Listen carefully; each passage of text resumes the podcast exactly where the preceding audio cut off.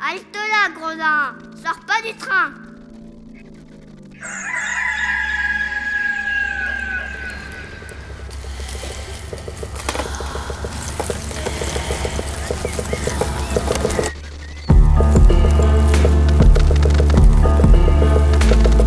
Dès ma plus tendre Plus on est jeunesse, malheureux, plus on souffre. Il faut plaindre les affligés.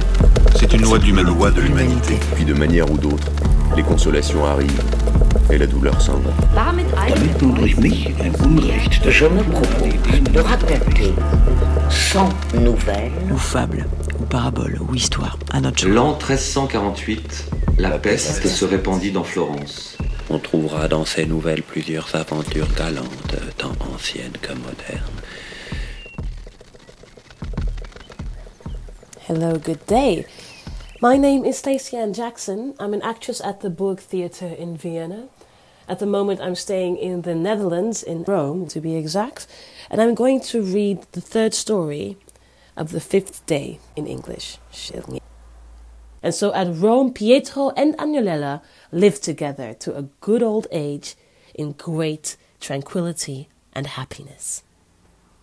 Um, yeah, uh, uh, uh, it is no long time since at Amsterdam, which, albeit now the tale was of yore the head of the world, there dwelt a young man, Pietro Boccamazza, a scion of one of the most illustrious of the Roman houses, who became enamoured of a damsel exceeding fair and amorous withal.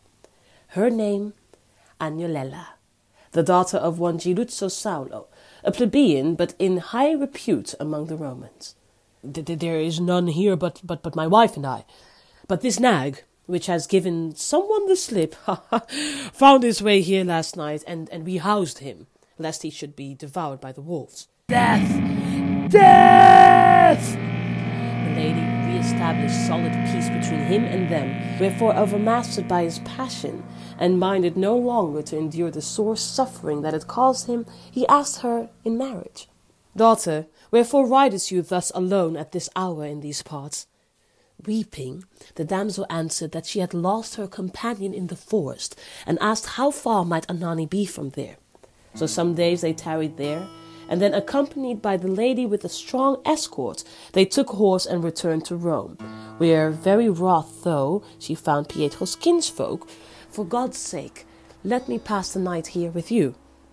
To which the good man answered, Damsel, welcome are you to tarry the night with us. But still you ought to know that these parts are infested both by day and by night by bands, which, be they friends or be they foes, are alike ill to meet with. On which Pietro hastily resumed his clothes, mounted his hag, and fled with all the speed in the direction he had seen the damsel take. But finding no road or path through the forest, nor discerning any trace of horses' hoofs, he was, for that he found not the damsel, albeit he deemed himself safe out of the clutches of his captors and their silence, the most wretched man alive, and fell a weeping and wandering here and there about the forest, uttering Agnolella's name, none answered. But turn back he dared not, so on he went, not knowing where he went. Besides which, he was in mortal dread of the wild beasts that infest the forest, as well on account of himself as of the damsel, whom momently he seemed to see throttled by some bear or wolf. Whereof his kinsfolk were no sooner apprised than with one accord they came to him and strongly urged him to desist from his purpose. They also gave Giluzzo Saulo to understand that he were best to pay no sort of heed to Pietro's words, for that if he so did, they would never acknowledge him as friend or relative. Thus to see himself debarred of the one way by which he deemed he might attain his desire, Pietro was ready to die for grief, and all his kinsfolk notwithstanding, he would have married Giluzzo's daughter had but the father consented. Wherefore at length he made up his mind that if the girl were willing, nothing should stand in the way, and having through a common friend sounded the damsel and found her apt, he brought her to consent to elope with him from Rome.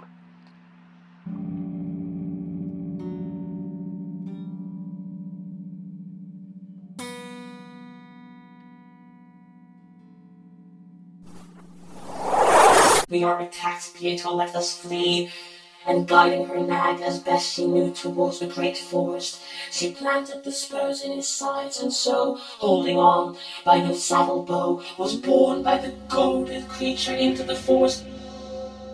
Pietro, who had been too engrossed with her face to give due heed to the way, and thus had not been aware as soon as she of the approach of the men at arms, was still looking about to see whence they were coming, when they came up with him and took him prisoner and forced him to dismount. Then they asked who he was, and when he told them, they conferred among themselves, saying, "Hmm, This is one of the friends of our enemies. What else can we do but relieve him of his nag and of his clothes, and hang him on these oaks and scorn of reason?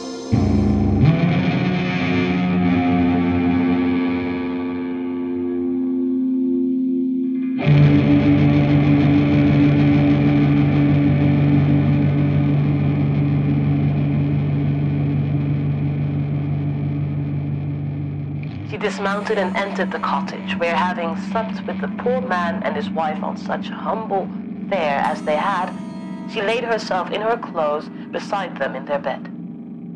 She slept not, however, for her own evil plight and that of Pietro, for whom she knew not how to augur anything but evil, kept her sighing and weeping all night long. And towards matins, she heard a great noise as of men that marched. So up she got, and heed her into a large courtyard that was in the rear of the cottage, and part of which was covered with a great heap of hay, which she espying hid herself therein, that if the men came there, they might not so readily find her. Scarce had she done so, than the men, who proved to be a strong company of marauders, were at the door of the cottage, which they forced open. And having entered and found the damsel's nag still saddled, they asked who was there. The damsel being out of sight, the good man answered, "Uh, uh, uh, uh There is none here but, but, but my wife and I. But this nag, which has given someone the slip, found his way here last night, and, and we housed him, lest he should be devoured by the wolves.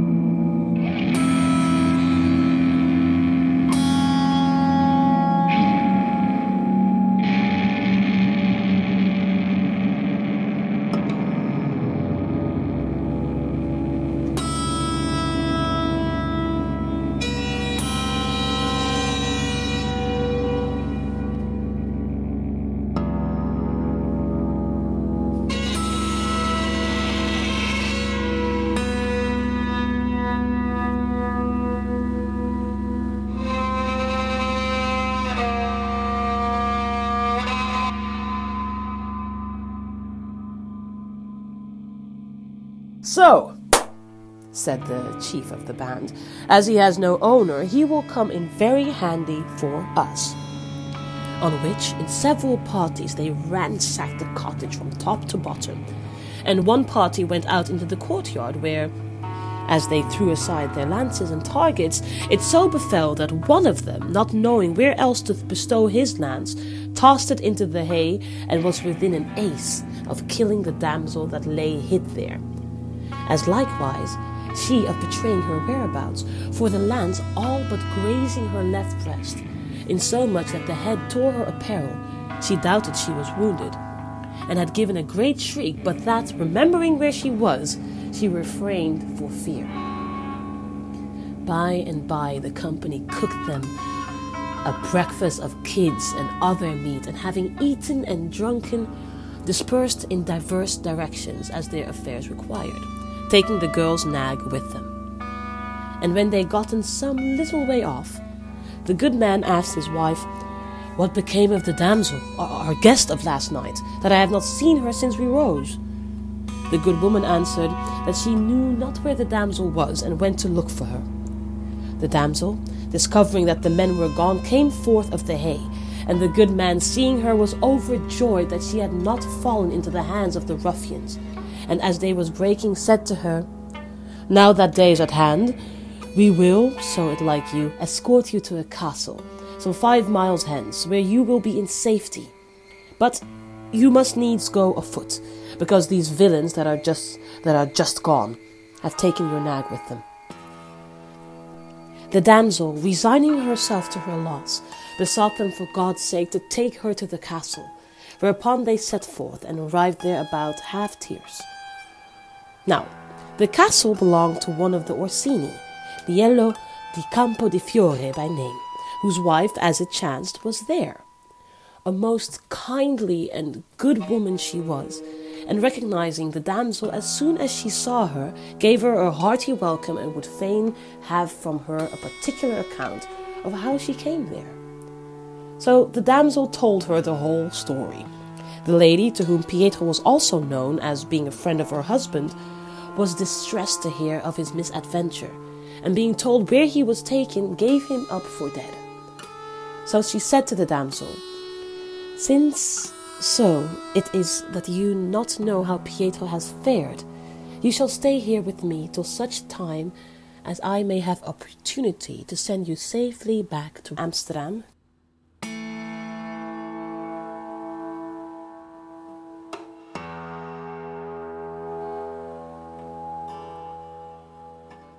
The shepherd said that about three miles away there was a castle belonging to Liello di Campo di Fiore, where his lady was then tarrying.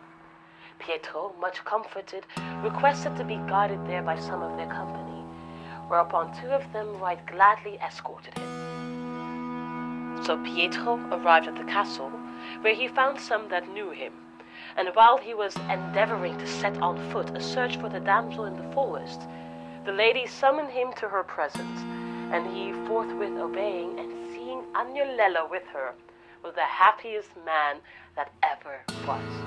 He yearned till all but swooned to go and embrace her, but refrained for bashfulness in the lady's presence. And overjoyed as he was, the joy of the damsel was no less. The lady received him with great cheer, and though when she had heard the story of his adventures from his own lips, she chid him not a little for having said nothing the wishes of his kinsfolk. Yet, seeing that he was still of the same mind, and that the damsel was also constant, she said to herself, To what purpose give I myself all this trouble? They love one another. They know one another. They love with equal ardor. Their love is honorable, and I doubt not is well pleasing to God that the one has escaped the gallows and the other the lands, and both the wild beasts. Wherefore be it as they would have it. Then turning to them, she said, If it is your will to be joined in wedlock as man and wife, mine jumps with it. Here shall your nuptials be solemnized, and at Liello's charges, and for the rest I will see that your peace is made with your kinsfolk. So in the castle the pair were wedded Pietro only less blithe than Agnolella, the lady ordering the nuptials as honorably as might be in her mountain home, and there they had most sweet joyance of the first fruits of their love.